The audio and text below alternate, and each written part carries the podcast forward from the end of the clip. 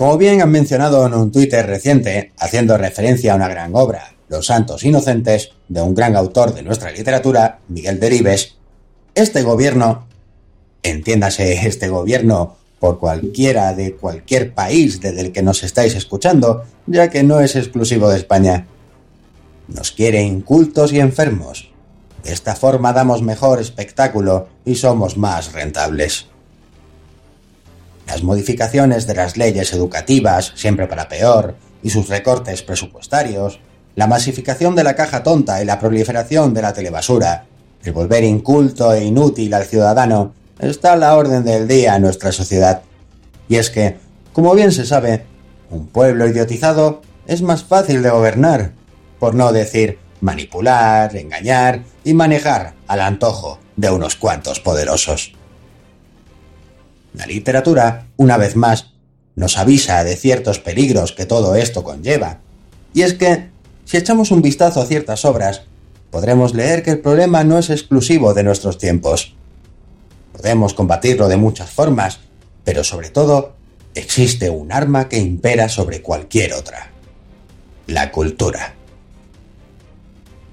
Desde leyendo hasta el amanecer, queremos mostraros que leer es una parte del camino a seguir para mantenernos despiertos ante lo que nos rodea, de hacernos más inteligentes, de no caer en los errores del pasado o de estar atentos al futuro que nos espera, o de preocuparnos por nuestro presente y no dejarnos engañar por los de arriba, y es que estos, desde siempre, prefieren que tanto tú como yo, y todos los que nos rodean, no nos culturicemos, no leamos. Estamos más que seguros que desde sus despachos o desde sus paraísos fiscales prefieren que no leamos ciertos libros.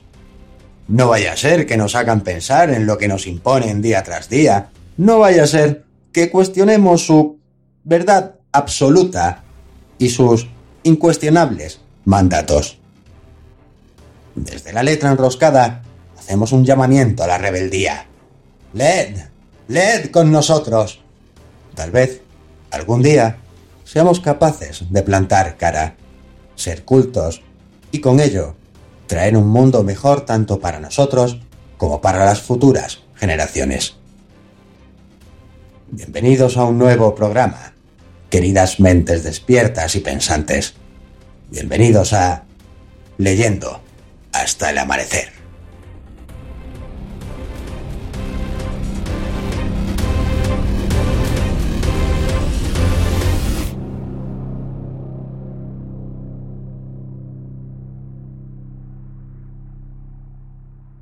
Mayoría usa la noche para dormir.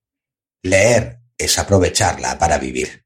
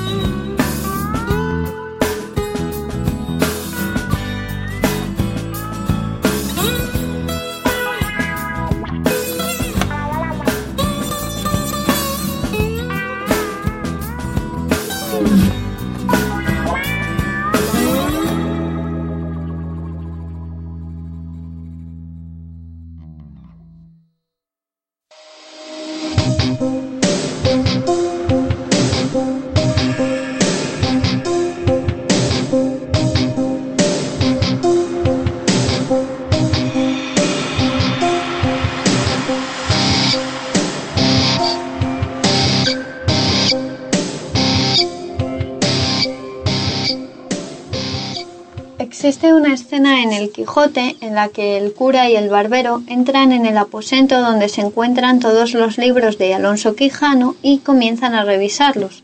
decidiendo cuáles merece la pena conservar y cuáles deben ser destruidos.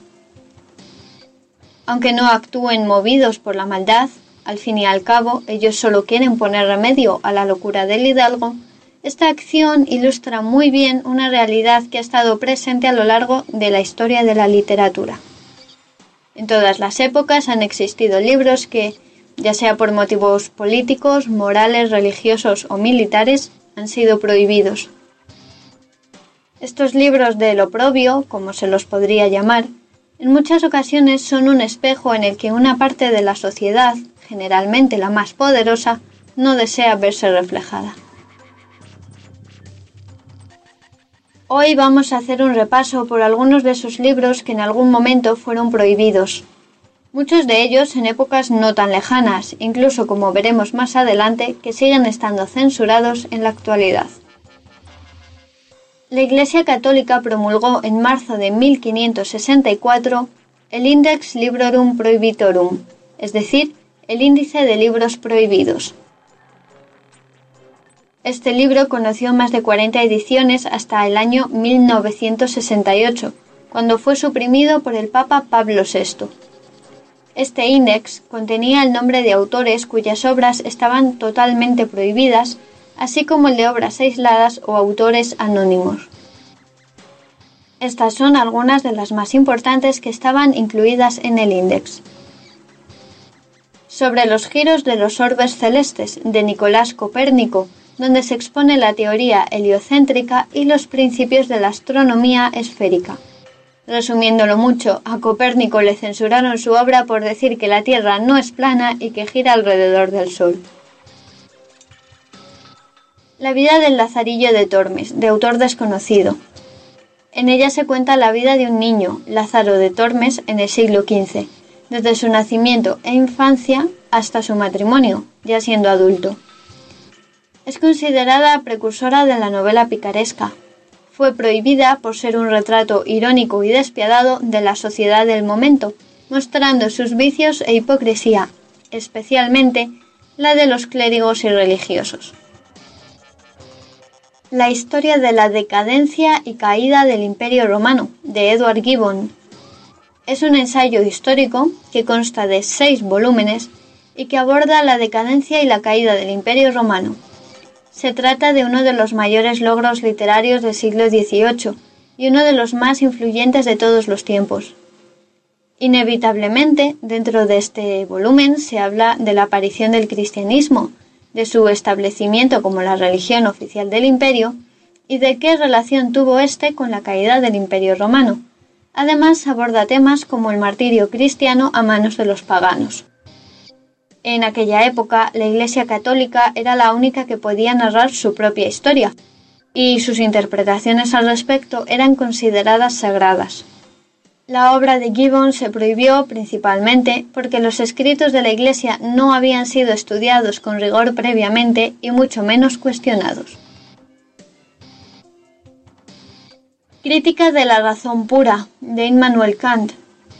Esta obra es una búsqueda trascendental que tiene como objetivo hallar una respuesta definitiva sobre si la metafísica puede ser considerada una ciencia, así como fundamentar la validez tanto de la experiencia ordinaria como de las ciencias matemáticas y física.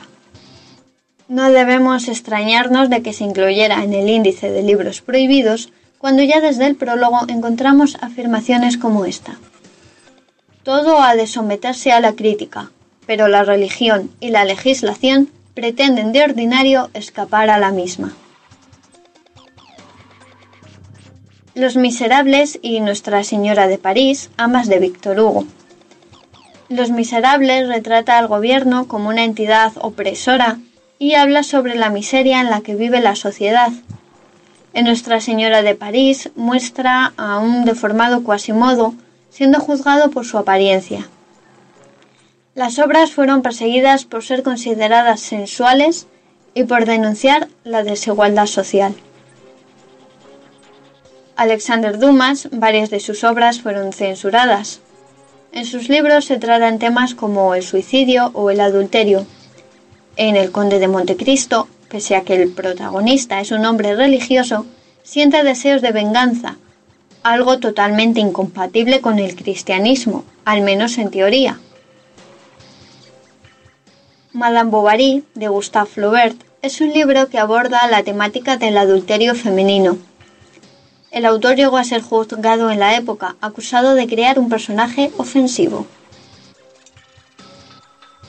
Algunas otras obras que podemos encontrar en el índice de libros prohibidos son los libros filosóficos de René Descartes, Pamela o la virtud recompensada de Samuel Richardson o Justine y Juliet del Marqués de Sade. Estos son solo algunas de las obras que se incluyeron en el índice, y es que cuatro siglos dan para prohibir muchos, muchísimos libros. La Iglesia Católica no ha sido el único organismo del poder que se ha dedicado a censurar toda clase de libros. Los gobiernos de diferentes países han actuado a lo largo de los siglos como el cura y el barbero del Quijote, decidiendo qué podían leer o no los ciudadanos. Aquí va una lista con algunos ejemplos. Las mil y una noches de autor anónimo fue prohibido en Egipto bajo la argumentación de que éste contenía pasajes obscenos los cuales eran una amenaza contra la estructura moral del país. Sin novedad en el frente, escrito por Heinrich M. Remarque, describe el estrés físico y mental que sufrieron los soldados que participaron en la Primera Guerra Mundial y la alienación que sintieron al volver a casa. Fue prohibido en 1933 en la Alemania nazi por considerarlo insultante y en contra de la ideología del nazismo. Área de Oscuridad de V.S. Naipaul el libro es un diario de viajes que cuenta las experiencias del autor en su recorrido por la India.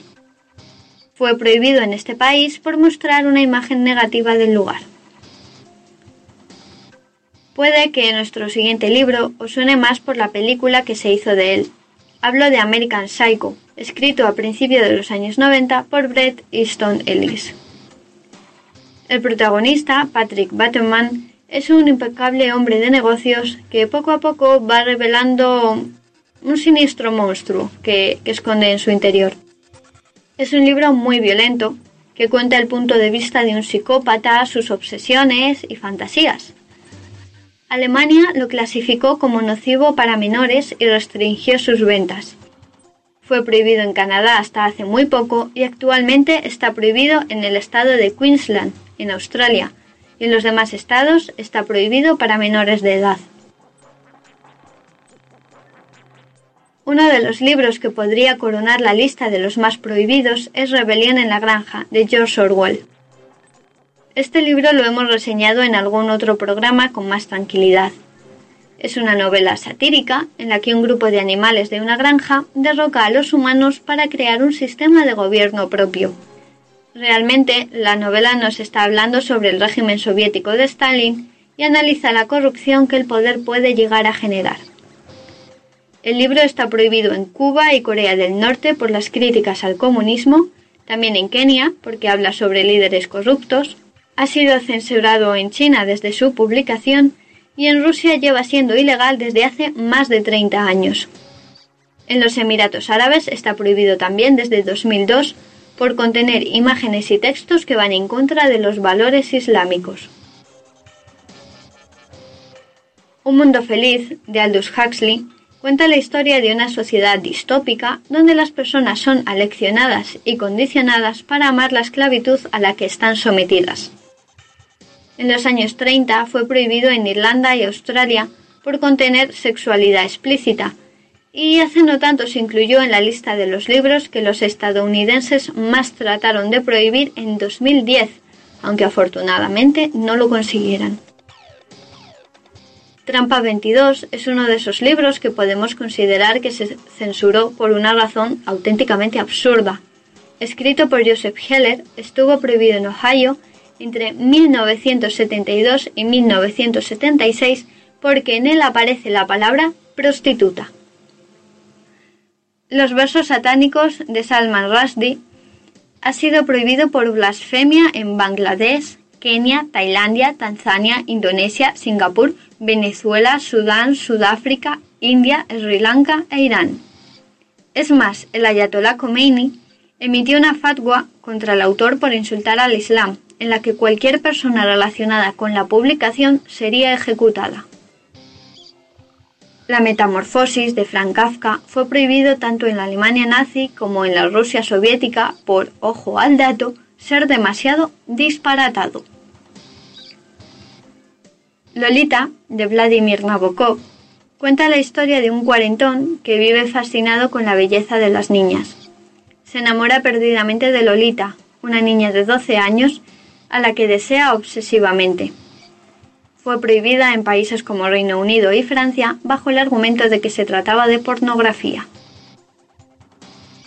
Matadero 5, El Código da Vinci, Persepolis, Mein Kampf, 1984, Los viajes de Gulliver, El Señor de las Moscas, La cabaña del tío Tom, Matar a un ruiseñor, Negrito llamado Sambo, Fahrenheit 451 o El almuerzo desnudo son algunos otros ejemplos de literatura que ha sido censurada por motivos políticos, religiosos, sociales o de moral. En realidad hay tantos títulos que necesitaríamos varios monográficos para poder abarcarlos todos. Un género literario en el que uno no esperaría encontrar censura son los libros infantiles. Sin embargo, la historia nos demuestra que hay gobiernos o grupos religiosos que encuentran temáticas ofensivas también en las historias para los más peques. Charlie y la fábrica de chocolate, de Roald Dahl, fue prohibido en Colorado por exponer una pobre filosofía de la vida. Alicia en el País de las Maravillas, de Lewis Carroll.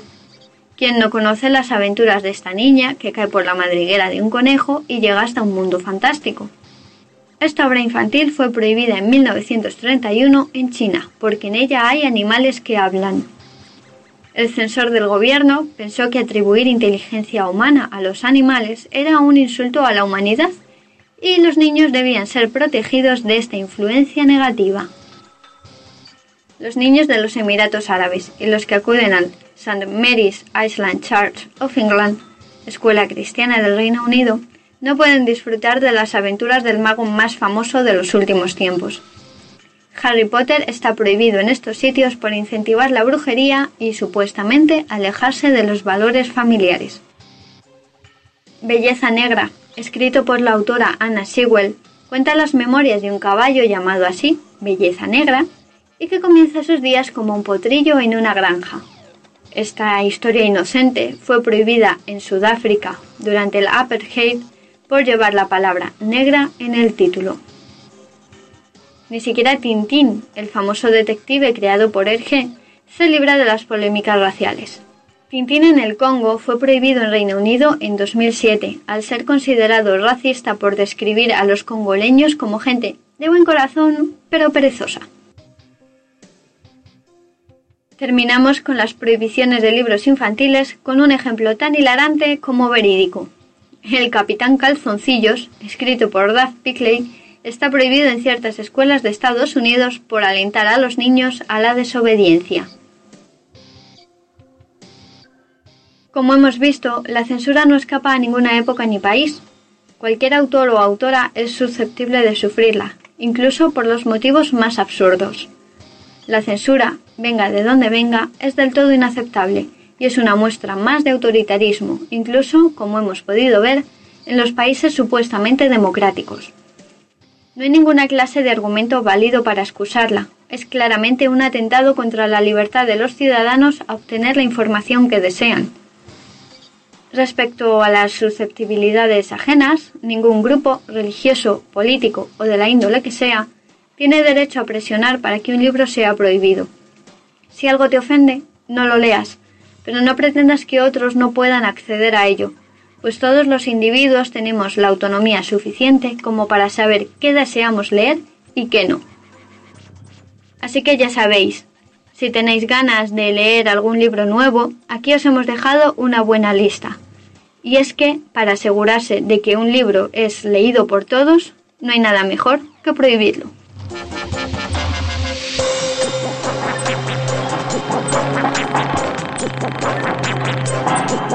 you.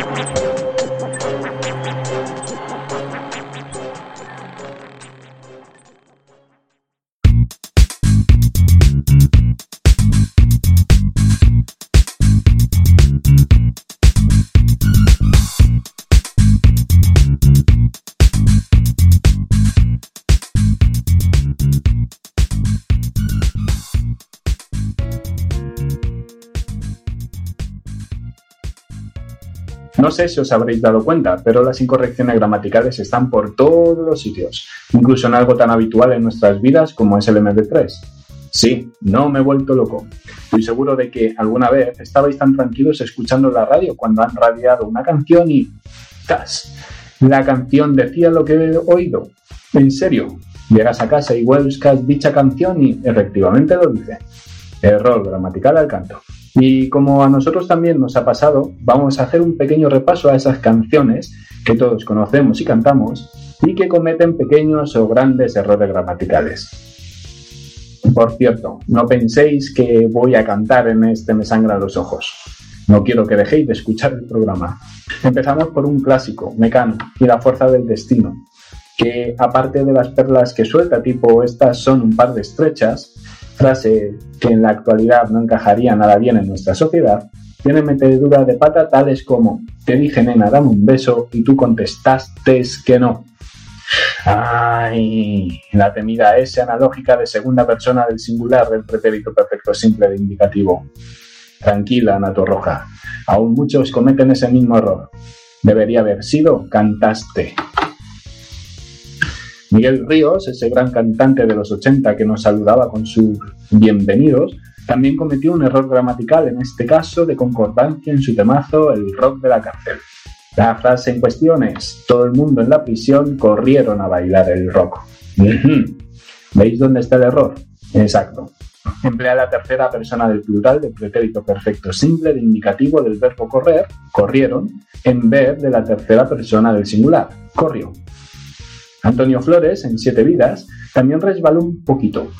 No puedo olvidar su cuerpo desnudo y me revienta pensar quién puede estar encima suyo, dice. Es cierto que le hubiese fastidiado bastante la rima en una canción tan pero tan bella, aunque lo cierto es que Antonio Flores tendría que haber cantado ¿Quién puede estar encima de ella? El siguiente en la lista es Carlos Goñi, cabeza visible de Revolver. Es para darle un cogotazo, la verdad, con cariño, por si nos escuchas, pero cogotazo. En Besaré el suelo, suelta la bomba y dice, contra más frutos consigo, más cerca estoy de perder. Sí, cerca de perder la lengua, por soltar tamaño error gramatical. Menos mal que Luz Casal se dio cuenta y corrigió el error en una versión posterior. Gracias, Luz. Conchita Velasco no se libra tampoco de meter la pata en ninguna de sus canciones. Tal vez no suene el nombre a los más jovenzanos, pero ¿y si os canto lo de la chica Yeye? Pues esa. En esa canción metió una pequeña incorrección gramatical. Dice, no te quieres enterar que te quiero de verdad cuando debería haber dicho no te quieres enterar de qué te quiero de verdad. Comerse ese seguramente tuvo que ser para conservar el ritmo potente y rápido de la canción. La siguiente canción es Como viento de poniente del grupo rockero María. Al igual que la anterior, por motivo de métrica y ritmo, este grupo pecó por exceso en vez de por defecto. Dicen, me puse a medir el suelo que me tocaba de andar. Añadieron un B extraño para nuestros oídos, con el fin de evitar la sinalefa y que el ritmo se fuera a hacer gárgaras. Pero no obstante, aunque puede estar medianamente justificado, no deja de ser un error gramatical. También hay errores difícilmente perdonables. Ejemplo práctico, tan deprisa, de la fuga. Hoy rompí cada verso que te escribí, maldecí todos los días que pasé junto a ti. Un gatito muere cada vez que se radia esta canción. Chicos de la fuga, tuvisteis que tener en cuenta que la conjugación del verbo maldecir es maldije. Ahí lo dejo, para los que quieran versionar la canción de nuevo. Los laísmos y los leísmos nos traen a todos de cabeza, y eso se refleja en las canciones, evidentemente. Un caso de leísmo bastante extremo lo encontramos en una canción de Andy Lucas, ¿De qué me vale? Donde dice, si no la tengo, su amor no le tengo. Mm. Querido Andy, querido Lucas, cuidadín que se le debería ser lo. Por eso del complemento directo y esas cosas. Otra cosa es lo de los modos verbales. Ahí nos volvemos locos y perdemos el juicio. Ejemplo cancioneril, Me voy, de Julieta Venegas. Dice, es probable que no lo merezco, pero no lo quiero.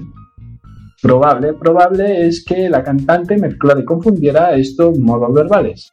En lugar del presente del subjuntivo merezca, empleó erróneamente el indicativo, merezco. Que solo es una vocalica de nada. Para finalizar este pequeño recorrido, un deseo de extremo duro. Iros a tomar por culo.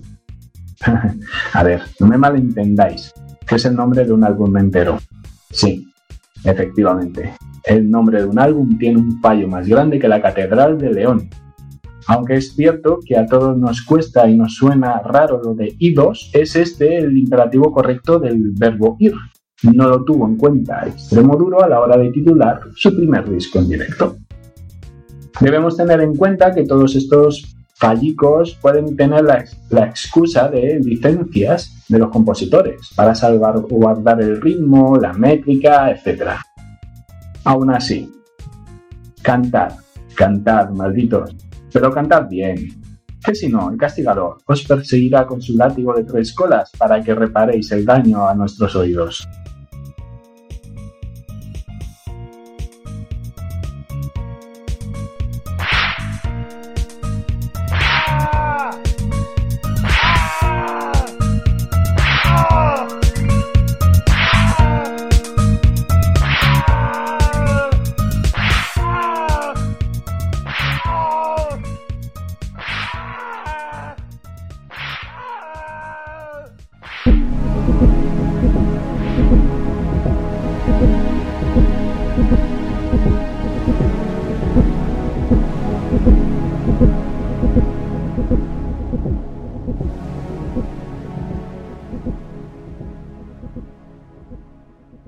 Hola, buenas noches a todos y a todas. Y bueno, os damos la bienvenida una vez más a los libros de la semana. Estamos aquí, pues, los de siempre. Buenas noches, Dani. Buenas noches. Jonathan, que nos habla desde Zaragoza. Maño. y yo, Chris, que voy a comenzar hablando de un tema con el que forzosamente nos hemos tenido que familiarizar a raíz de la crisis y es la economía. Eh, bueno, mm, el libro que voy a hablaros se titula La economía del bien común. Yo creo que ya no hay nadie que no sepa lo que es el capitalismo y creo que pocas personas ponen en duda que ha sido precisamente este el que nos ha metido en el cenagal en el que nos encontramos. El capitalismo es un modelo económico y social cuyos valores fundamentales son el lucro, la propiedad privada, los medios de producción, la competencia, y el crecimiento económico. Qué bonito. ¿eh? Sí, ¿verdad?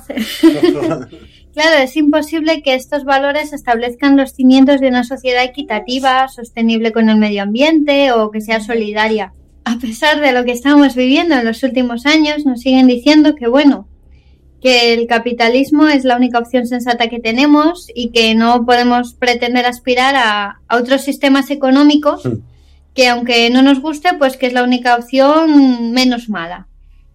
Porque claro, según yo he escuchado argumentar muchas veces, la alternativa que hay pues sería el comunismo. Sí, parece ser el único sistema político que hay, el comunismo o el capitalismo. Claro, yo hoy quiero explicar que existen alternativas al, al capitalismo que no son necesariamente comunistas. Y bueno, y para, para aquellos que tienen tanto miedo a esta palabra, una, de estas alternativas se llama economía del bien común, que es el, de lo que trata este libro del que voy a hablaros. A ver, quiero aclarar antes que nada que voy a hacer unas pinceladas por encima de lo que es el libro, porque al ser mm, un texto que habla de economía, pues es un poco más complejo que otros libros de los que hemos hablado aquí. Y bueno, por lo tanto, para poder analizarlo con mucha profundidad, pues necesitaría mucho más tiempo. Lo que espero es que que al menos que quede clara la idea general, el concepto general. La economía del bien común es un libro escrito por Christian Felber. Nos habla de un proyecto económico que busca implantar una verdadera economía sostenible y alternativa a los mercados financieros en la que obligatoriamente tienen que participar las empresas. Este modelo reorganiza las reglas del capitalismo y pone la economía al servicio de las personas. Felber, el autor, sostiene que el dinero debería convertirse en un bien público. Es demasiado delicado y poderoso como para ser considerado un bien privado. Yo debo decir que estoy totalmente de acuerdo con él, pero que claro, que sé que es un punto de vista quizá algo utópico. La economía del bien común es una alternativa tanto al capitalismo de mercado como a la economía planificada, es decir, mm, el modelo económico del comunismo. La economía del bien común se rige por estos valores, confianza, responsabilidad, aprecio, democracia, solidaridad, cooperación y sostenibilidad ecológica. me gusta más cómo pinta este. Sí, ¿verdad? Tiene unas bases más bonitas, por lo menos. Bastante, bastante. La idea es recompensar a las empresas que respeten y fomenten estos valores y los muestren en sus balances frente a las empresas menos éticas. Según este modelo, toda actividad económica sirve al bien común, es decir, al bien de la sociedad. Este modelo fomenta que el beneficio económico sea el medio para alcanzar una mayor prosperidad a los ciudadanos, es decir, el beneficio económico pasa de ser la meta final a ser simplemente una herramienta para mejorar nuestra calidad de vida. ¿Y cómo se aplica esto? Pues muy resumidamente se crea un balance donde se cuantifican los valores de, las empresas. Cuanto más social, ecológica, democrática y solidaria es la actividad de la empresa, mejor serán los resultados que tendrá en este balance. De esta manera mejora el producto del bien común, pasando del PIB a un segundo plano.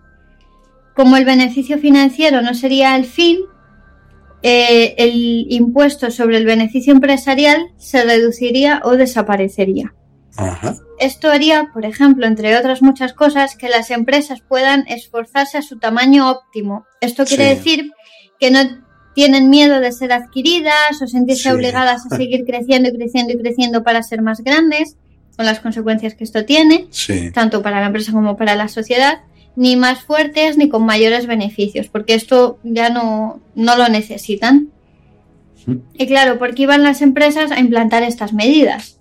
Pues porque conseguirían ciertas ventajas, ¿no? Como tasas de impuestos y de aduanas reducidas, créditos con intereses reducidos, privilegios en la compra pública, cooperación con investigación universitaria. Se trata de crear una economía basada en valores éticos. Algunas otras características que tendría este tipo de economía son, bueno, digo solo algunas y por encima, por ejemplo, que las diferencias de ingresos y patrimonio serán limitadas, es decir, mm, no habrá tanta brecha entre ricos y hmm. pobres. Sí.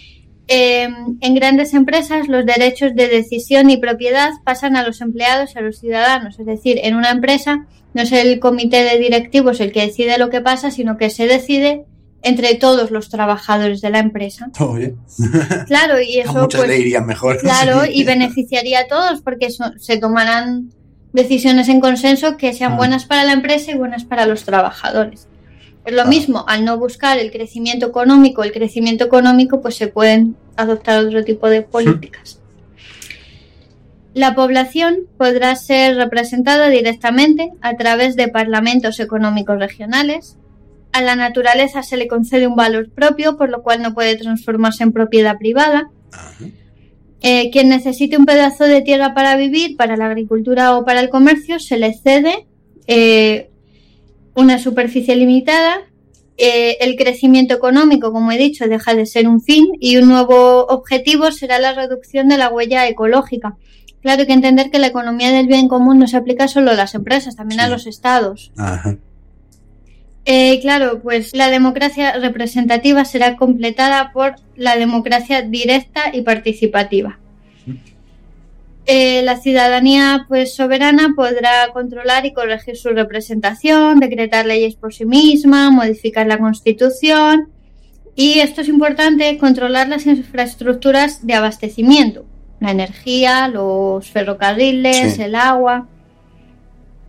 A ver, en el libro mm, a mí me gusta mucho porque tiene una clara huella decrecentista. No sé si sabéis lo que es el decrecimiento, pero así muy, muy, muy, muy resumido, se trata de una corriente de pensamiento económico, político y social que tiene como idea principal disminuir de forma controlada y progresiva la producción, con el objetivo de equilibrar la relación entre los seres humanos y la naturaleza. Sí. En el libro Felber propone que para que todos podamos tener trabajo se reduzcan las jornadas laborales, cosa que a mí me parece muy sensata, ¿no? O sea, antes de que nadie se me eche al cuello por decir esto, leeros el libro y entenderéis por qué puede ser perfectamente viable y qué ventajas puede suponer no solo a nivel individual, sino también social.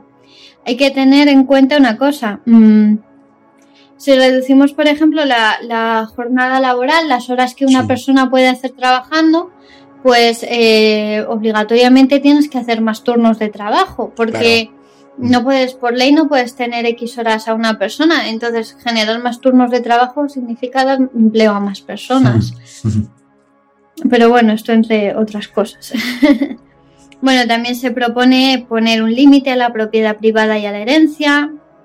Aborda el tema de la evidente debilidad que tienen los estados frente a los mercados financieros, que realmente aquí son Sí, los que mandan. totalmente. ¿Cómo podemos hacerles frente? Y bueno, mucho más. A ver, eh, por supuesto, la economía del bien común es un concepto que hay que trabajar desde todos los ámbitos, como he dicho, no solo el empresarial, también en la política y en la educación. Esto también se trata en el libro. Y además yo creo que sería muy importante reeducar a la sociedad para que esto pueda ser posible. Porque claro, estás hablando de un modelo económico en el que la gente consume menos. Tú dile a alguien que, que sí, que haga eso, que te va a mandar a paseo. Porque, a ver, Sí. no nos vamos a engañar. La mayoría tiene muy inculcada esta idea de, de consumismo impulsivo, ¿no? Y, y no es fácil hacer Sí. renunciar a la gente a esta forma de vida porque... ¿Para qué tener dos pares de zapatos, que son los que necesito, cuando puedo tener diez? O, o ¿por, qué por qué no voy a comprar alimentos que no tengo pensados solo porque están en oferta, ¿sabes? Sí, sí. Esta sociedad del consumo tan Sí. agresiva en la que vivimos. Y pues como estas cientos y cientos de actitudes más. Pero claro, si realmente reducimos nuestra ansia consumista, llamémosla así, eh, creo que mejoraríamos muchísimo en calidad de vida, seríamos más libres y podríamos gozar de cosas que son impensables, ¿no? Mm. Realmente es consumir menos para vivir mejor. Sí. Claro, todo esto suena genial y perfecto, pero muy utópico, ¿no? Sí. ¿Realmente es posible su implantación? Pues a ver, para responder a esto he estado informándome y lo que comenzó siendo una idea tan sensata como fantástica o utópica se transformó en un tsunami de solicitudes por parte de empresarios y de otros profesionales que querían implantarlo en sus negocios. Muy bien. Esta teoría tiene más de 4.500 seguidores en 15 países, formados, entre otros, por más de 900 empresas, más de 150 organizaciones, y también hay varios políticos que se han mostrado interesados, pero eso sí, son un número significativamente menor. Sí. Creo que no Ya. llegan a los 100.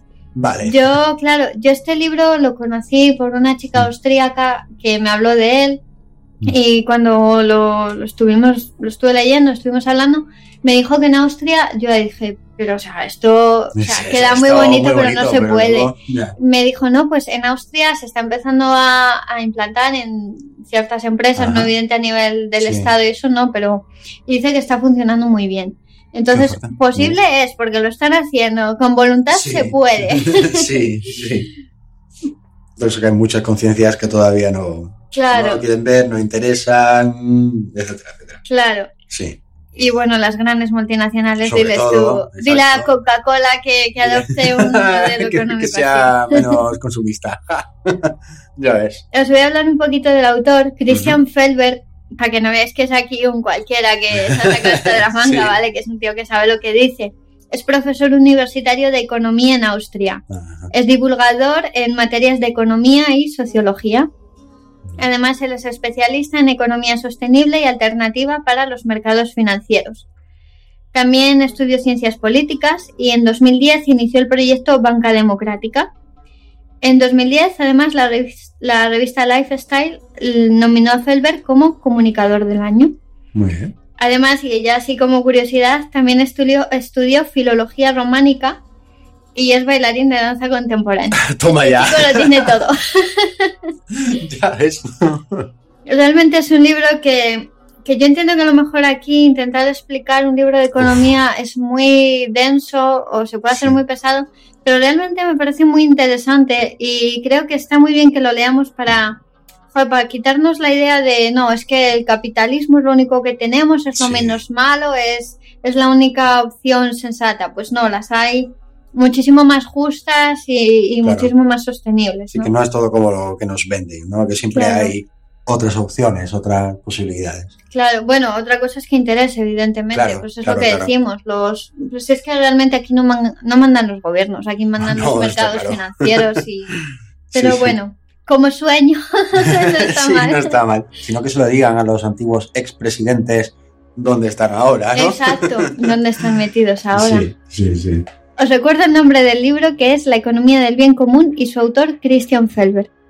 Y bueno, y entonces cuando terminas de leer el libro, o, o bueno, primero, cuando lo estás leyendo también te van explicando qué es lo que hay ahora, aparte de cómo se puede hacer lo nuevo. Sí, claro, Sí, ¿no? te, te ponen en situación para que para Claro, que, claro, que sepas de dónde partes, Exacto. ¿no? Porque si no, Sí, Bien, bien. es informarte realmente, porque Sí. si no te pueden construir muchos castillos en el aire, pero si no te han pero si no informado, sabes qué es lo que hay, es casi engañarte. Pero no, él te va, Bien, bien. te va contando lo que hay y las alternativas a lo que hay. Sí, o sea que al final, vamos, una vez que terminas de leerlo, tiene la conclusión de que sí, que, que, es- que está ahí, o sea, que es factible, que es Claro, posible. te da, te da, te cabrea, porque dices, mm, es que se podría hacer y no hay voluntad para hacerlo. Ya, Y realmente mm, piensas, sabes que no, no se va a implantar, ¿no? Porque no interesa a las grandes empresas. ya, claro, dile grandes que no poderes económicos. consumista, sí, Pero, pero bueno, pero bueno, sabes que por lo menos eh, se podría hacer, no sé. Sí,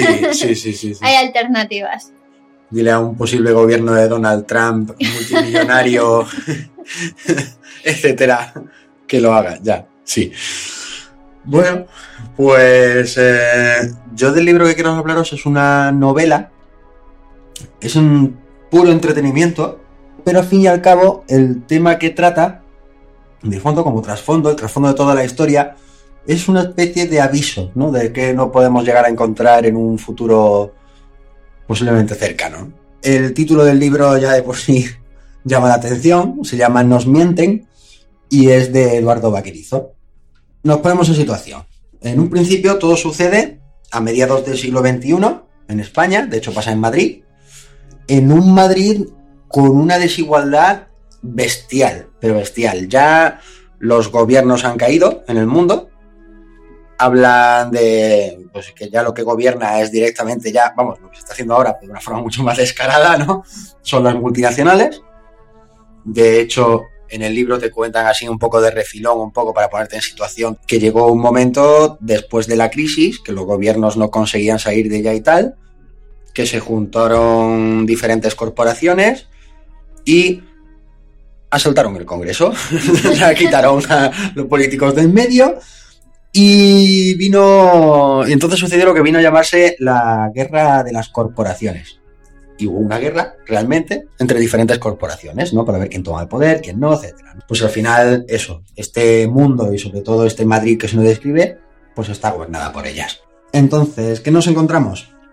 A ver, no es difícil imaginarte este futuro, porque realmente por donde va tirando el mundo realmente es eso, ¿no? Como que la, todas las corporaciones van teniendo cada vez más poder, los gobiernos son más títeres que otra cosa, obran en voluntad de esas multinacionales, porque después está claro que van a recibir un gran puesto dentro de ellas, etcétera, etcétera.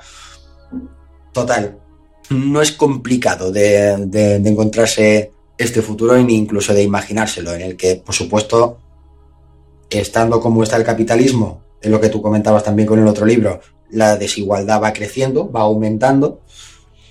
Y total, pues eso, nos encontramos en un Madrid súper mega pobladísimo, en el que existe un cinturón interior, por así decirlo, en el que ahí viven los ricos, la gente de alta, sí, si iba a decir de media clase, no, la, media clase ya no existe, solo está la alta clase y la baja directamente. Y está, pues eso, tienes eh, tu círculo interior de Madrid en el que, por supuesto, tienes de todo, o sea, mm, conexión a Internet, que incluso comentan que la parte baja, la conexión apenas llega, tienes agua, tienes luz, a esta parte de la clase baja no les llega tampoco. De hecho, creo recordar que comentan que tienen agua, no sé si es una semana al mes, y la electricidad dura, cuesta, cuesta llegar. Sin embargo, oye, la conexión a internet, los hackers se la arreglan para tener un poco por algún sitio, pero bueno, ahí está. Y claro, por supuesto, se monta un otro mercado clandestino, ¿no? En las sombras, por así decirlo, en estas clases. Entonces, ¿qué pasa? Sí, es una sociedad tecnológicamente muy avanzada, pero esta tecnología está en manos de quien está, de este círculo interior de Madrid, ¿no? De los poderosos. Los eh, bajos o esta clase baja pues no tiene acceso a esa tecnología. En estas clases altas, gracias a esta tecnología avanzada, pues se puede curar todo. Se puede curar cáncer, si se pierde una extremidad se puede reemplazar por otra, etcétera, etcétera. Incluso, bueno, ya no existe la policía, porque claro, la policía al fin y al cabo es un cuerpo del Estado, a no existir los estados, existen, por así decirlo, policías privadas de cada corporación. Encima, cada corporación tiene su policía. No Sí, es algo. chungo. Sí, sí, es muy chulo. Y claro, bueno, estos policías, por supuesto, tienen. Al servir a quien sirven, tienen todas las ventajas, eh, tienen visión aumentada, eh, mezclada con la realidad aumentada también, se le inserta un chip incluso lo que es en el cerebro, etcétera, etcétera. Vamos, que están muy tecnológicamente avanzados, pero solo tienen acceso esta rama y sus trabajadores. Está claro. ¿Qué nos encontramos? Pues eh, nos encontramos con la protagonista, que es Nora, que trabaja como polizo, le llaman en la novela, que es un guardaespaldas simplemente, de, de una de las familias más importantes de Madrid en ese momento. Así que, pues bueno, pues nada, a Nora, pues le va bien, pues ya tiene una vida muy sencilla, es guardaespaldas, su marido también. Eh, su marido está un poco obsesionado con las mejoras que se les hacen a los guardaespaldas, que se le pueden hacer mejoras de potencia, de, de todo, de velocidad de visión incluso. Modificados se pueden modificar. Y, pero bueno, están, están bien, viven bien, tienen una vida normal, por así decirlo. Ella y su marido además quieren tener un niño. En este aspecto, sobre todo ella, él más va por sus mejoras. Y, y eso aquí, pues, pues ves sobre todo por todo lo que te van contando poco a poco que el capitalismo ya no se corta ni un pelo. O sea, esto es ver el capitalismo su máxima expresión.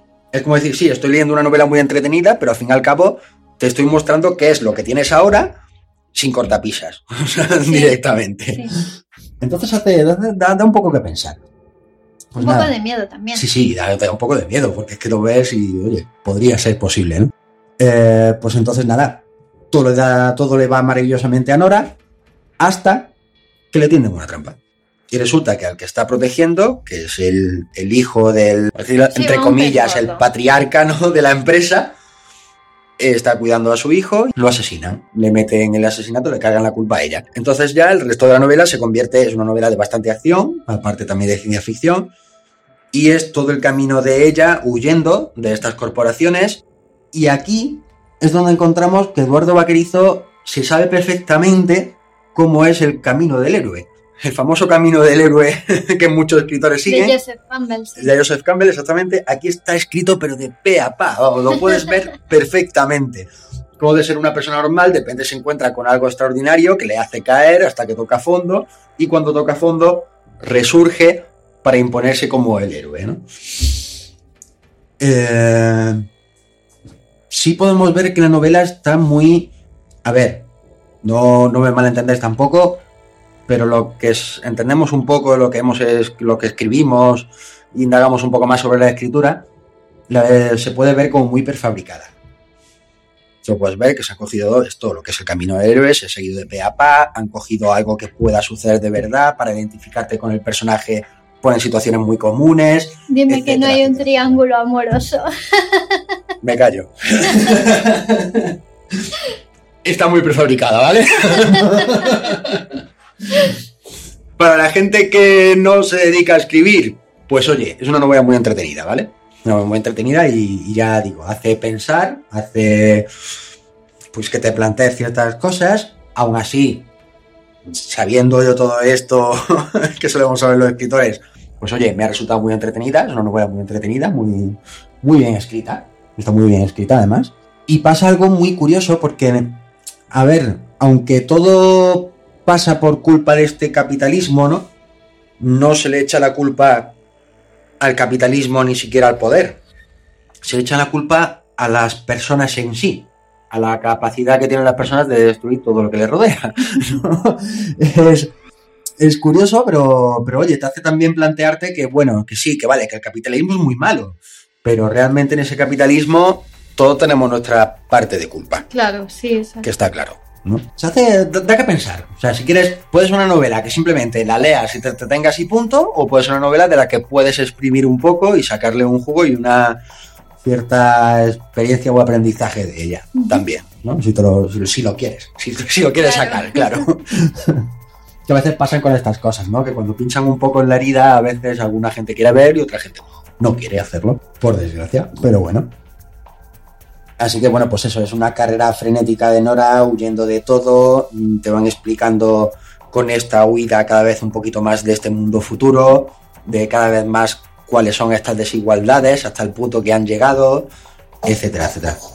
Y aparte también tiene su toque conspiranoico. No voy a decir nada más, porque claro, está ahí en el trasfondo. Si queréis saberlo, pues ya sabéis lo tenéis que hacer. A leer se ha dicho. Una cosa que sí que también quería remarcar, eh, a lo mejor para quien no ha leído mucho de ciencia ficción o no conoce mucho sobre tecnología, hay ciertas partes que pueden resultar un poco pesadas. Porque sí es verdad que aquí Eduardo Vaquerizo se ha puesto, se ha puesto muy, muy científico y tecnológico, ¿vale? Sí, sí hay ciertas partes que a lo mejor, pues oye, entiendo que pueden resultar para algunas personas un poco pesadillas, pero se pasan pronto. O sea, tampoco insiste demasiado. Bueno, y también a lo mejor te pueden ayudar para conocer y para... Sí, exacto, exacto. Exacto, eso también, eso también sirve, porque aún así, aunque no lo hayas leído, pues oye, eh, te, te explica un poco ligeramente qué son, qué son las cosas. Al igual eso también tiene un efecto contrario. El que haya leído mucho sobre ciencia ficción, etcétera y tal, pues hay ciertas explicaciones que dices, a ver, tío, no era necesario explicarlo. Pero claro, es un mundo, o sea, es, es un libro más bien para todos los públicos, diría yo. Sí. No, es, no está centrado ni en el que está acostumbrado a leer ciencia ficción, ni tanto para el que no. Es un libro para todo el público en general. Lo que, vamos, lo que comentaba antes, un poco prefabricada para gusto de todo el mundo. Pero bueno. Oye, que no estoy diciendo que sea mala, ¿eh? No, hombre, hizo, si no, funciona, no. exacto. Funciona, exactamente. funciona, pues perfecto. Y es muy, muy entretenida. Así que, pues, oye, merece, merece la pena. Da, da un poquito así que pensar sobre todo este mundo futuro que podría llegar a surgir perfectamente. Da un Somos- poquito de miedo. Muy catastrofistas. Siempre las novelas de ciencia ficción Sí, son sí, tendemos a que todo va a ser a... sí, sí, sí. Bueno, si tendemos a todas las novelas escritas por ciencia ficción, películas, barra, etcétera, nos quedan 12 diarios, ¿no? como mucho.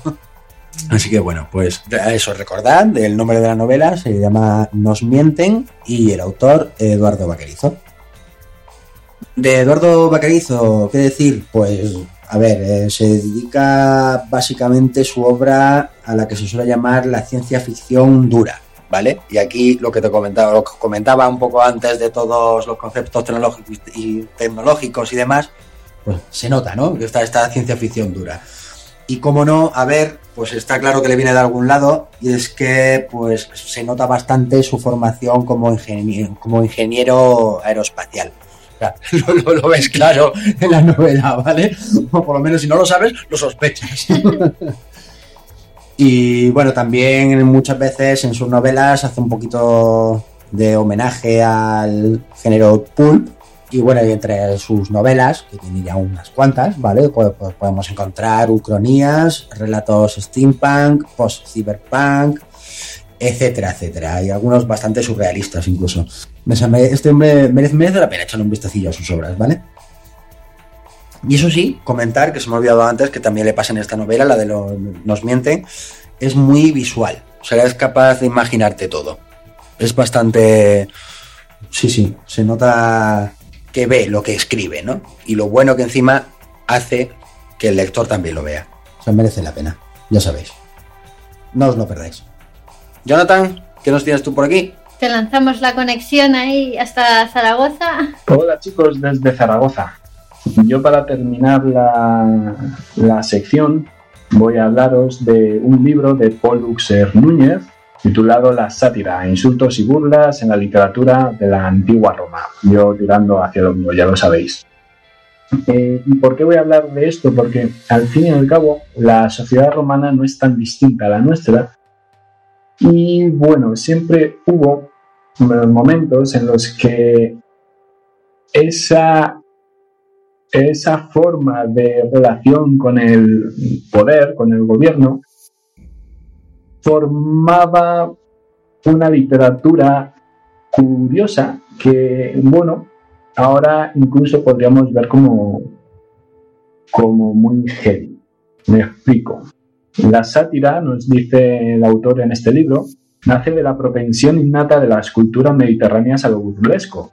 Ya en las doce tablas, primer compendio de leyes romanas, apareció una norma que decía, si alguien sacare cantares vejatorios o compusiera versos que calumniaran o agraviaran a otro, pena capital. Parece que siguiendo la otra tradición, también muy nuestra, la de pasarse la ley por el forro, pocas veces se cumplió en esta primera etapa. Incluso el propio Julio César, cuando desfiló victorioso eh, tras la guerra de las Galias, sus hombres le cantaban, guardad a las mujeres, romanos, que aquí viene el follador calvo. Pero esos cánticos eran elogiosos a un camarada, no como insultos, que lo podríamos entender. Las que van apareciendo posteriormente, las dedicadas a los políticos del momento, perfectamente encajarían en el momento que vivimos en la actualidad, dos mil y pico años después. Uno de los primeros autores, Lucidio, que podía permitirse meter caña porque era amiguito de Escipión Emiliano, uno de los poderosos, y a cuyas órdenes participó en la toma de Numancia, eh, llegó a escribir 30 libros con descripciones como las que os voy a leer ahora. Hoy en Roma, del alba hasta la noche, un día y otro laborable o festivo, desvívense los jefes del pueblo y senadores del foro. De él no salen, bregando por un único oficio de interés, el de engañar ladinamente al prójimo, blandiendo triquiñuelas, reltándose en lisonjas, tratando de pasar por gente honrada y poniéndose trampas cual si fueran amigos de todos entre sí. Pedita cómo pintan eh, a los mandatarios del momento. Eh, hay que tener en cuenta que Lucilio podía decir todo lo que se le pasara por la cabeza, por eso porque tenía apoyo en el poder. Los panfletos difamatorios fueron aumentando conforme crecieron los intereses contrapuestos en una república que ya controlaba diversas provincias y estaba llena de generales con sus ejércitos tirándose los trastos entre sí. De modo que cuando llegó el imperio no faltaron asesinatos de autores de poemas y libreros. Un fabulista condenado a destierro, Fedro, escribió sobre Tiberio un diálogo entre un viejo, el emperador, y su pueblo, que que no ha perdido frescura y da buena cuenta de la mentalidad del personal bajo las ambiciones de los notables. Es decir, de los poderosos. Cuando cambia el gobierno, nada cambia para los pobres, sino el nombre solo del que manda. Y así dice esta fábula. Apacentaba un viejo timorato su borrico en un prado. Cuando suito lo aterra el vocerío de enemigos e insta al asno a huir para evitarlos, mas este lentamente inquiere. ¿Crees que el vendedor pondráme dos alabardas? No, respondió el viejo. Pues entonces, ¿qué me importa a quien sirva si igualmente tendré yo que seguir llevando alabardas? Con Calígula, aquel tierno infante, se desterró a un autor, Carrina II, por pronunciar un discurso contra los tiranos y otro célebre escritor de farsas fue quemado vivo. Bajo Nerón, el otro tierno infante, los dos muy cuerdos, recordemos, murieron los más grandes autores de la época, entre ellos Seneca, Lucano, Petronio y Perso, Persio. Perdón. Aunque este último fue el único que murió de muerte natural, según dicen, ¿eh? Al propio Petronio se le atribuye la que se califica de primera novela picaresca, El Satiricón, con las aventuras de Incolpio, un libertino homosexual, y Trimalción, un nuevo rico que prepara banquetes pantagruélicos a sus invitados para martillearles con sus hazañas. Eh, de, este satiricón es curioso porque solamente nos ha llegado esta escena, es decir, la de la cena de Trimalción, en el que se va retratando eh, toda, la, toda la sociedad de la época. Y lo hace sin ningún tipo de cortapisas. Ahí desliza unas palabras también que suenan muy actuales. Reina solo el oro. ¿A qué las leyes si no puede gozarla la pobreza? Lo mismo que los cínicos, frugales, que venden su honradez y su elocuencia al más caro postor. Hacen los jueces vendiendo la justicia sin venganza. Más adelante a Vespasiano hay que recordarle con un poco de cariño, ya que respondía personalmente a los panfletos injuriosos contra su persona.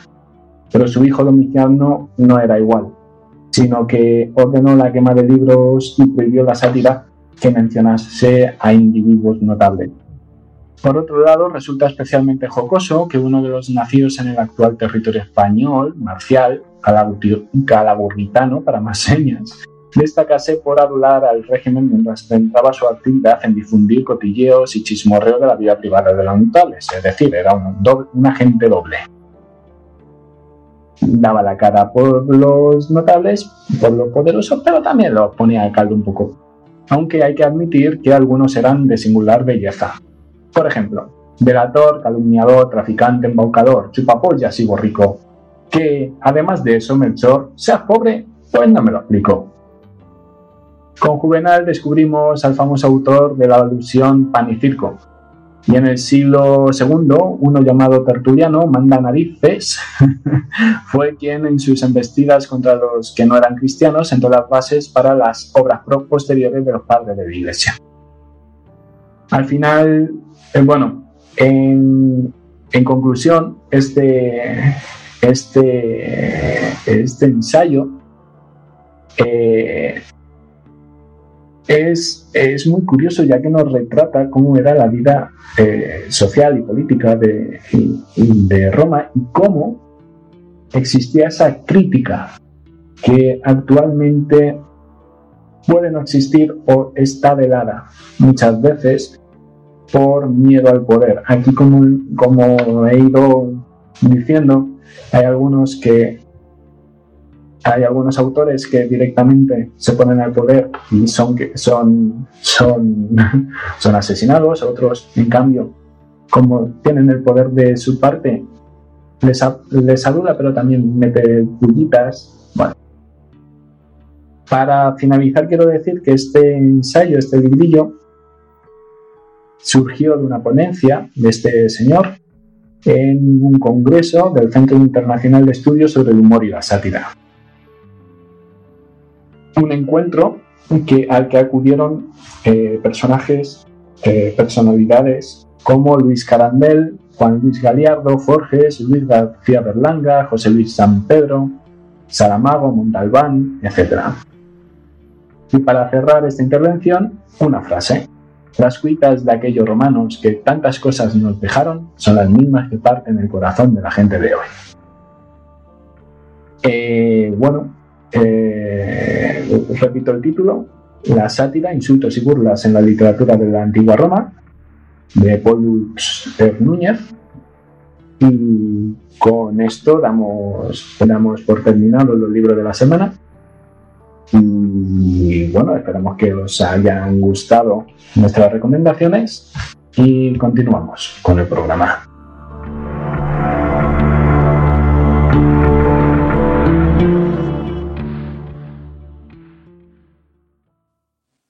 Relato de esta semana es de nuestro compañero Daniel G. Domínguez y se titula Brave New World Project.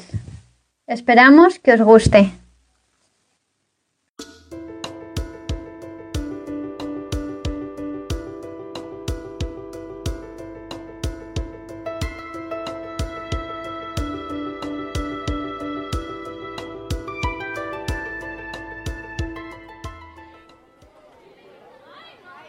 Todo es mentira. Absolutamente todo es una puta mentira.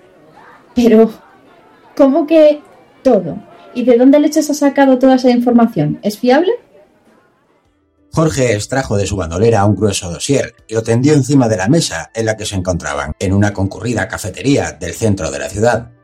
Lo abrió y comenzó a sacar papeles y diversas fotos, muchas de ellas con membrete del gobierno, otras tantas con logos de diversas corporaciones. Elisa reconoció la firma del propio presidente del país, incluso leyó nombres de otros mandatarios internacionales. Junto a la mayoría de ellas, el CEO de una de las empresas más grandes del mundo, implicada de lleno en nuevas tecnologías, redes sociales, sistemas GPS y en el seguimiento en red de usuarios, la fabricación de dispositivos móviles y unas cuantas cosas más, firmaba junto a los primeros, en documentos presididos por una gran G. Antes de abrir la carpeta, pudo ver escrita en ella un anuncio de lo que contenía. Brave New World Project, rezaba. ¿Recuerdas el especial que hicimos para el Dominical, el del grupo de hackers Wikileaks? Eh, sí, claro, uno de los mejores que hemos tenido. Pues bien, resulta que al que entrevistamos es el fundador del grupo. Asangue era solo la cabeza visible, alguien físico a quien cazar, una mera distracción para que los verdaderos organizadores los que realmente sacan la información a golpe de destrucción de los más inquebrantables sistemas de seguridad, sigan sacando a la luz información sensible, de alto interés para el ciudadano. Sí, vale, ya, no me mires así. Esa última frase es de ellos. No tengo culpa de tener memoria fotográfica. A lo que iba. Nuestro entrevistado ha resultado ser el hacker más importante de todos, tanto en conocimiento como en el escalafón de la organización. Al parecer, vio mi entusiasmo por lo que hacían y que tampoco trastocaba ni una sola palabra de las que dijo para la entrevista. Así que me consideró el candidato perfecto con el que compartir esta info. Bueno, eso y que trabajamos en uno de los periódicos más importantes del país, en el que todo hay que decirlo. ¿Y dices que todo es mentira? ¿Qué abarca ese todo? Dijo sin creerse por completo lo que su compañero le estaba contando. Pues todo, joder, ¿no lo entiendes? Jorge bajó el tono de voz, mirando en todas direcciones, por si alguien había reparado en la conversación que estaban manteniendo. Nos están manipulando, pero no en las cosas que tú y yo sabemos, sino en absolutamente todo. Los terroristas, la inmigración de los países en guerra, las crisis, las caídas de las monedas de ciertos países importantes. Y no solo están creando este miedo para tenernos callados y sumisos, no. Están planeando algo muy gordo. Están construyendo un futuro a su medida en el que ningún ciudadano tenemos derecho a opinar. Futuro oscuro en el que tú y yo y cualquiera que conozcamos seamos completos esclavos. Un futuro en el que no valdremos una puta mierda, en el que seremos pequeñas piezas de un enorme engranaje que pueden ser sustituidas en cualquier momento. Seremos reemplazables, seremos prescindibles. Venga ya, ¿desde cuándo te has convertido en un conspiranoico? Tú, te consideraba un periodista serio, no alguien que se deja llevar por alucinaciones esquizofrénicas de un grupo de veinteañeros con granos, detrás de una pantalla de la que cuesta despegarse. A ver, para empezar tiene 35. Y además, que lo sepas, es de tu tipo. ¿Ah, sí? Ajá. ¿Y cuándo es la próxima re... Bueno, déjate de chorradas. ¿Sabes que si le vas con esa historia a Juan, no la va a publicar ni de coña? Vamos, Elisa, vamos. Venga, sabes que no soy un crédulo. Está todo en estos papeles, hasta el último acuerdo entre multinacionales y gobiernos, agencias de información, etc. Somos unos peleles. La información que nos llega a los que tenemos que ofrecerla al gran público se nos proporciona ya distorsionada. ¿Qué digo distorsionada? Inventada más bien. ¿De verdad quieres dejar pasar esta oportunidad? Piensa en las consecuencias. Ya estoy oliendo el Pulitzer entre mis manos. Eh, nuestras, quería decir. Sigue soñando, muchacho. Pero es que no lo ves. El Watergate es un chismorreo de la vecina del quinto comparado con esto. Lo que tenemos en nuestras manos es el destape del mayor engaño que ha sufrido el ser humano desde que empezó la era de la información. Casi consigues convencerme. Venga, en serio. ¿Dónde están las cámaras? No puedo creer que todo esto sea real. Y sin embargo, el semblante de la periodista había cambiado. Al comienzo de la charla, mientras su compañero le estaba contando todo, una sonrisa se había dibujado en su rostro sin desaparecer en ningún momento. Pero ahora ya no había sonrisa. La duda comenzaba a pasar por su cabeza. Mira los documentos con detenimiento, por favor. Mira, le encargué a los de fotografía que los analizasen con todo el escepticismo del mundo, que buscasen cualquier píxel fuera de lugar. También he contratado a un grafólogo para que comprobase las firmas de los mandatarios conocidos. Incluso he comprobado fechas y convenciones y todas coinciden. Las reuniones no figuran en ninguna agenda, ni pública ni privada, pero los implicados se encontraban en la misma ciudad en las mismas fechas. ¿Y los especialistas de los que te he hablado? Todos coinciden en el veredicto. Los documentos son genuinos al 100%, sin ningún solo resquicio de duda. Entonces, ¿me estás diciendo que todo esto es cierto? ¡Claro, joder! Llevo más de una hora intentando explicártelo. La reportera cambió de postura. Desde el principio de la charla adoptaba una pose relajada, confiada, sin preocupaciones. Pero ahora, ante las evidencias que Jorge le presentaba ante sus narices, todo había cambiado.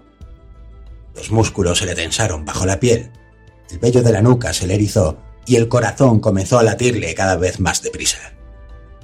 Reportero fue consciente del cambio. Sabía que estaba consiguiendo que le creyese. No podía darle ni un ápice de tregua. Si no conseguía el apoyo de Lisa, no tendría ninguna oportunidad ante Juan, el redactor jefe, y no debería quedarle mucho para llegar. Era ahora o nunca. Mira, aquí, en esta hoja tienes un resumen del plan de acción del Brave New World Project. Comenzó a señalar punto por punto mientras os leía, más bien recitaba, casi de memoria. 1. Inducción al miedo. 1.1. Terrorismo. Armar y adiestrar grupos contrarios al ideal occidental. Bombardeo de información continua sobre el peligro de la guerra. Acercar zonas de combate a cada televisor del mundo. Convencer de la amenaza continua que suponen los grupos contrarios al BNWP para los ciudadanos. Asimismo, aprovechar el engaño para buscar y destruir posibles objetivos que perjudiquen al nuevo orden, tanto individuales como grupales. 1.2. Incrementar el malestar general y la agresividad del individuo, así como su conformismo al sistema establecido, mediante la dispersión desde la ionosfera de gases de modificación del comportamiento. Los laboratorios deben asegurarse de crear el cóctel gaseoso perfecto para producir individuos sin control, psicóticos, que resulten una amenaza para el resto. 1.3. Derrocar monedas de países en desacuerdo con el nuevo orden y asegurarse de que las noticias lleguen al ciudadano. Es imprescindible que la sensación de inseguridad exista y sea una amenaza continua, sin dejar de mantener el estatus de la clase media. Deben sentirse afortunados, agradecer al sistema su posición. Si la devaluación de la moneda no es suficiente para doblegarlos, proceder con la eliminación de su líder político y colocar en su lugar a un miembro del BNWP. 1.4 contaminar a la población mundial con nuevas y viejas enfermedades, seguir manteniendo el nivel de casos cancerígenos, con el nivel de mortandad acordado en anteriores reuniones. El ciudadano debe sentirse cubierto por sus gobiernos, a la vez que sentir que el sistema público no es suficiente. En el caso de los países que no cuenten con el sistema público de sanidad, el ciudadano debe estar convencido de que un sistema privado es necesario para su supervivencia. Es ahora cuando los chips biológicos subcutáneos deben hacer su aparición, bajo la promesa de la detección temprana de enfermedades y de problemas relacionados con la salud. 1.5. El despido y con ello la pérdida adquisitiva económica debe ser cuestionada en todo momento. El trabajo por cuenta ajena tiene que ser imprescindible para subsistir. Aquellos ciudadanos que intenten por su propia cuenta montar empresas y negocios viables, las leyes e impuestos deben de ponérselo lo más difícil posible. El ciudadano tiene que saber que la única opción viable la tienen las multinacionales, sobre todo las que se acogen al BNWP y sus intermediarios. Dato, por supuesto, de no conocimiento público. Mantener asimismo la sensación de poder del pueblo llano, con encarcelamientos y multas ficticias en estas grandes empresas. Debe parecer a toda costa que los gobiernos, aquellos a los que han votado, aún tienen el poder sobre estas. 2. Control absoluto. 2.1 la alimentación deberá estar estrictamente controlada por el BNWP. La proliferación de los transgénicos debe ser continua y ascendente. El ciudadano nunca debe sospechar la capacidad de estos de reducir el cociente intelectual de las futuras generaciones, así como la capacidad de evaluar la efectividad del sistema inmunológico del ser humano. Los productos alimenticios no transgénicos deben seguir siendo perjudiciales para la salud en igual medida. 2.2. Medicina. Las corporaciones farmacéuticas adscritas al BNWP deberán seguir con la distribución de los antibióticos del grupo 3 y en la medida de lo posible proliferar su uso continuo, con el fin de que los patógenos a los que supuestamente combaten se hagan más fuertes. Los antibióticos del grupo 4 seguirán estando reservados para evitar una pandemia no controlada, si llegara a ser caso. 2.3. Ojos y oídos. Los dispositivos espía deben implementarse en cada hogar y en cada individuo de los países miembros. La campaña publicitaria de los nuevos smartwatch, smart TVs y los nuevos smartphones debe ser agresiva y continua. No habrán escatimaciones en presupuestos para publicitar estos dispositivos. Recordamos que la escucha de los individuos nos permitirá conocer en todo momento a posibles elementos disidentes y tomar medidas preventivas. Asimismo, los proveedores de servicio de Internet deben seguir instalando los programas espía que van integrados en los paquetes de los programas antivirus. La dirección cree que no hace falta recordar a los adscritos al VNWP el esfuerzo y elevado coste que supuso convencer a la población mundial de la amenaza hacker y del uso imprescindible del antivirus y del Internet Security para el usuario común. También, una vez implantados los chips subcutáneos médicos, se iniciará el seguimiento y la actividad a nivel mundial de los individuos, gracias a la nanotecnología y a la creación de los nuevos micro GPS. Jorge suspiró, con los ojos empañados, por una fina capa acuosa. ¿Qué? ¿Cómo se te queda el cuerpo? Y esto solo es la primera página. En las que no pertenecen a la introducción de temas a tratar, se describe minuciosamente cómo llegar a cabo cada punto. Eliminación de objetivos, a quién chantajear y cómo, puntos débiles de estados no miembros del proyecto, planes de derrocamientos, nombres, fechas, números de teléfonos, identidades falsas, todo. Está absolutamente todo entre estas páginas. Dios mío. Si todo lo que estás diciendo es verdad. bu- Bueno, ¿no hay un mínimo de duda de que se lo haya inventado Wikileaks? Lo miró, también con ojos vidriosos. ¿En serio crees que alguien perdería tanto tiempo para inventarse algo así? ¿Encima algo que no fuese demostrable? Y por si fuera poco, está la opinión de los expertos. No, Elisa, no hay ninguna duda. Dijo Jorge lo más firme que pudo. Está bien, estoy contigo. ¿Has avisado a Juan? Eh, deberíamos publicar esto lo antes posible. ¿Se te ha ocurrido pensar qué pasaría si los miembros del BNWP se enterasen de que tenemos esto entre nuestras manos? Oh, claro que lo he pensado. A ver si te crees tú que estas ojeras son por irme de fiesta. Pues es extraño. Lo avisé unos 10 minutos antes de que tú llegaras. Lo justo para tener tiempo suficiente de contártelo todo, aunque ya le di un pequeño avance. Necesitaba a alguien que me apoyase en esto a la hora de presentárselo para la portada de mañana. Dos convencen más que uno. Le habrá pillado un atasco. Ya sabes cómo se pone la ciudad a estas horas. Voy a llamarle a ver por dónde va. Jorge utilizó la marcación rápida para hacerlo. Los tonos de línea seguían sonando tras un buen rato. Nadie descolgó la llamada al otro lado. El buzón de voz fue quien se lo indicó.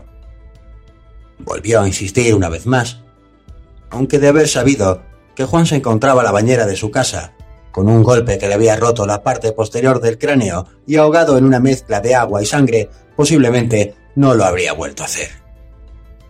Días más tarde, tras no acudir al trabajo, la policía encontraría su cadáver y la corta investigación, gracias al informe de la autopsia, dictaminaría que el golpe había sido causa de un accidente. Todo esto lo sabía ya el hombre que iba vestido de pies a cabeza de color negro, incluido pasamontañas, que se encontraba a su lado en ese momento. Nunca abandonaba la escena de un encargo sin antes admirar su obra. Se consideraba a sí mismo un artista. Bueno, tal vez se le haya olvidado conectar el Bluetooth del coche y esté conduciendo. Aún así de- ya debería haber llegado. Si en lo que tardamos en comernos lo pedido no llega, me presento a su casa. No pienso permitirle que me deje tirado. Y yo contigo. Esta oportunidad no se presenta todos los días y yo tampoco pienso dejarla a un lado. Jorge aprovechó para ir al baño mientras traían la comida. De soslayo observó a todas las personas que encontró por el camino. Sonrió pensando que al día siguiente las vidas de todos, incluida la suya propia, daría un giro de 180 grados que nadie se veía venir.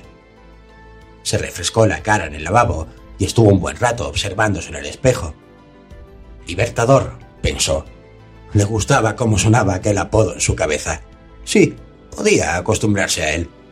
Volvió a sonreír de nuevo. Cuando llegó a la mesa, ya le estaba esperando su sándwich. Le dio un bocado con ganas. Llevaba días sin alimentarse bien. Le pareció el mejor bocado que había probado jamás. Mm, Dios, qué bueno está esto, leche. Creo que le habrán echado para que tengan ese toque dulce. Mm. Dijo entrecerrando los ojos. Averigua tu salsa dulce de soja o vete tú a saber qué. Elisa pidió un café pese a las prisas de su amigo y compañero por llegar a casa de Juan.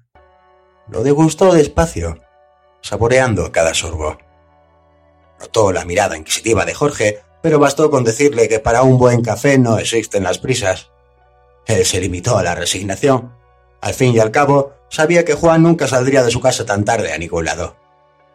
Y al fin y al cabo, tenía toda la razón del mundo. Cuando ambos terminaron, pagaron la cuenta y fueron hacia el parking. Eh, ¿Te llevo luego y te traigo de vuelta a tu coche? Va, no, no te preocupes.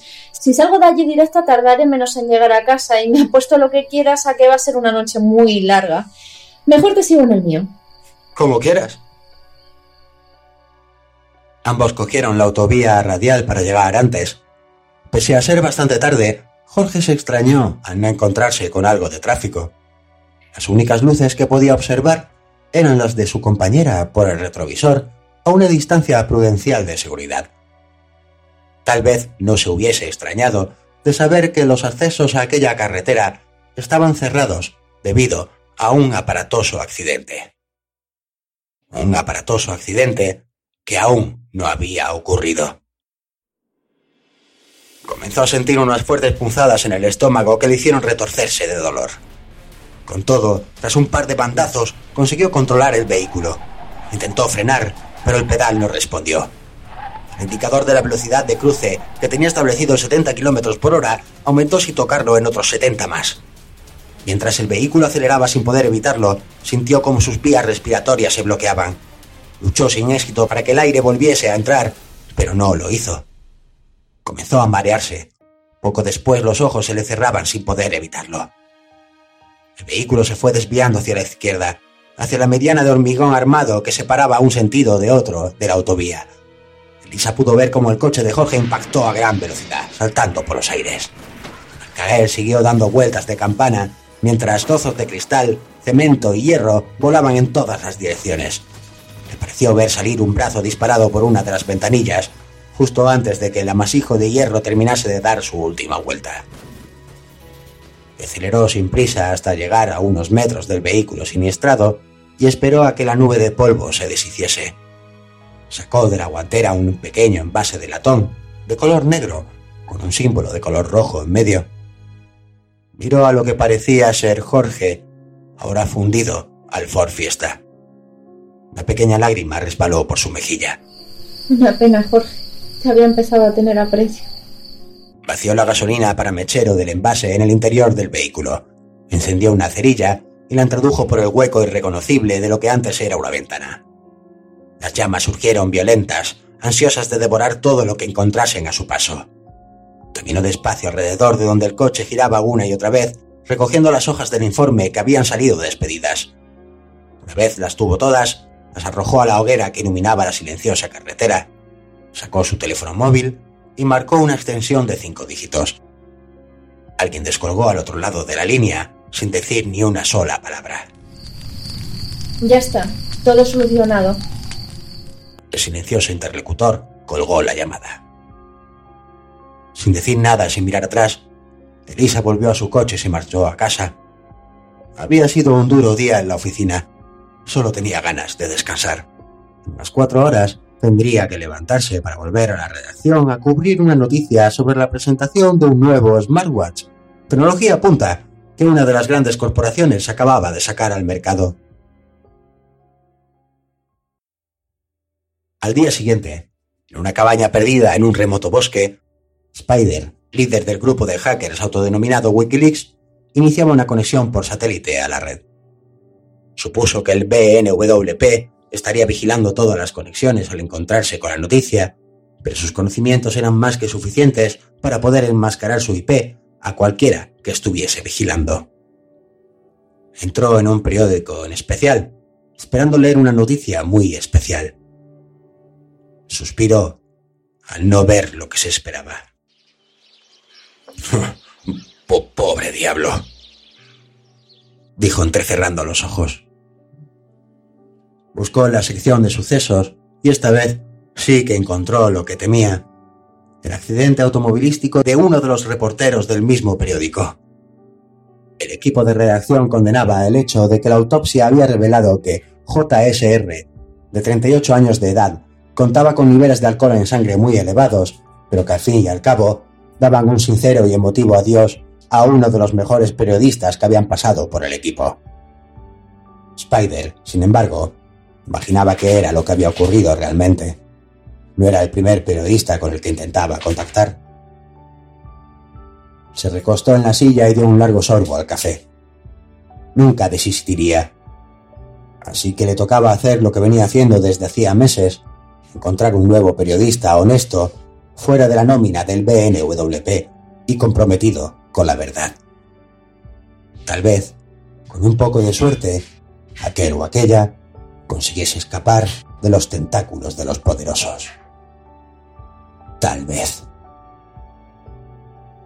Posiblemente, de haber sido consciente del pequeño punto rojo brillante que acababa de aparecer en su frente, no habría guardado ni aquel pequeño resquicio de esperanza.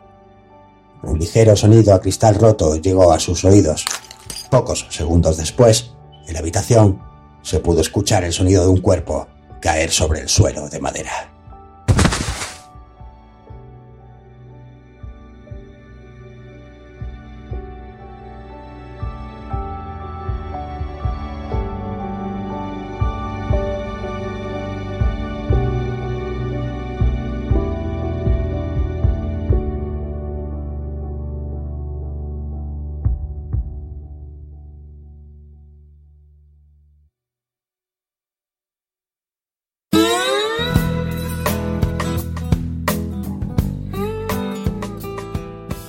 Tristemente este programa ha llegado a su final. Sabemos que hay muchísimas más obras que los de arriba no quieren que leamos.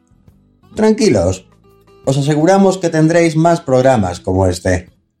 Hasta entonces, ya sabéis, a seguir leyendo y culturizándonos. Consejo que también nos da Arturo Pérez Reverte en la cita de esta semana.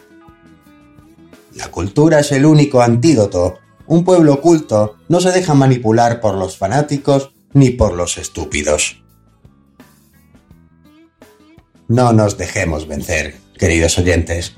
El poder, aunque a veces nos cueste verlo o incluso conseguirlo, está verdaderamente en nuestras manos. Y una vez más, el sol sale por el horizonte. Despertad con nosotros. Buenos días. Thank you.